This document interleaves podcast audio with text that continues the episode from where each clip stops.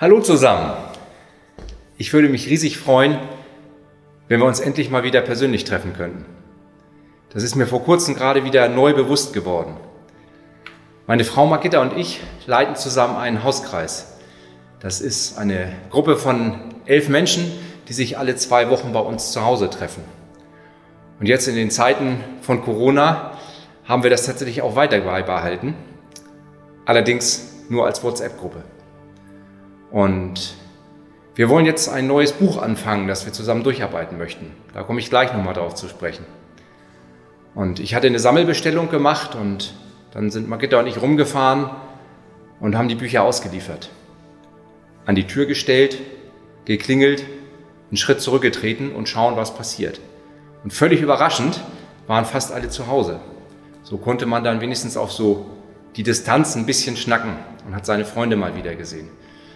Aber da ist mir tatsächlich bewusst geworden, wie sehr mir dieser persönliche Kontakt fehlt, wie sehr ihr mir fehlt. Aber das soll heute gar nicht Thema sein.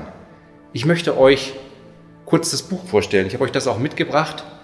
Sag ihnen, dass ich sie liebe von Joyce Meyer.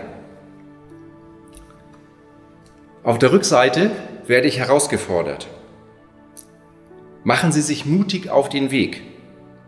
Bloßes Kopfwissen über die Liebe Gottes gegen echte Erfahrung einzutauschen. Ich bin ja ein absoluter Kopfmensch.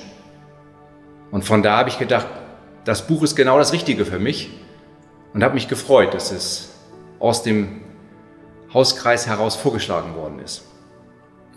Ich glaube selber schon viele Jahre an Jesus und war gespannt, was mir das Buch Neues bieten würde. Und tatsächlich habe ich ein Kapitel entdeckt, das einen sehr wunden Punkt bei mir offengelegt hat. Als Kopfmensch glaube ich ganz bewusst an Jesus, aber ich wünsche mir sehr, dass es nicht nur da oben bleibt, sondern da auch irgendwann mal ankommt. Und da habe ich schon ganz, ganz viele Anstrengungen unternommen und ähm, habe das Gefühl, das, was ich mir wünsche, habe ich aber immer noch nicht erreicht.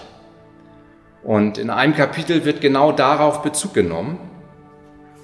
Und darin lese ich dann einen sehr spannenden Satz. Wir sollten damit aufhören, uns so sehr anzustrengen, Glauben zu entwickeln und Gott zu gefallen. Und stattdessen anfangen, all diese Zeit und Anstrengungen in die Beziehung zu Gott zu investieren und ihn zu leben. Ich glaube, ich wiederhole den nochmal. Beim Zuhören ist er doch relativ lang.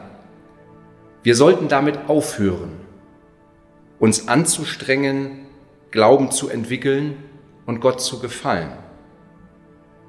Und stattdessen anfangen, all diese Zeit und Anstrengungen in die Beziehung zu Gott zu investieren und ihn zu lieben. Das finde ich sehr spannend und für mich total entspannend. Und um die Sache noch einfacher zu machen, gibt es noch einen Vers aus dem ersten Johannesbrief dazu. Wir lieben, weil er uns zuerst geliebt hat. Also ganz ehrlich, einfacher geht's doch nicht, oder? Wir lieben, weil er uns zuerst geliebt hat. Jetzt gilt es, nur noch offen zu werden für Gottes Liebe zu uns. Und da kommt wieder der Kopfmensch durch. Ich lese ja relativ viel in der Bibel und mir ist ein Gebet eingefallen, das ich nachsprechen kann. Herr, ich danke dir, dass ich so wunderbar gemacht bin. Darin kann ich Gottes Liebe erkennen.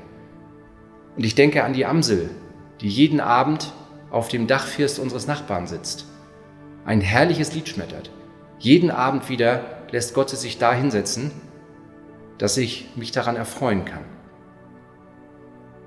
Und wenn ich mir diese Dinge durch den Kopf gehen lasse, merke ich, wie sie langsam in mein Herz wandern. Und ich freue mich.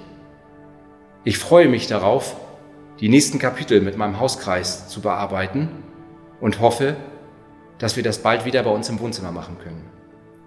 Habt einen schönen Tag.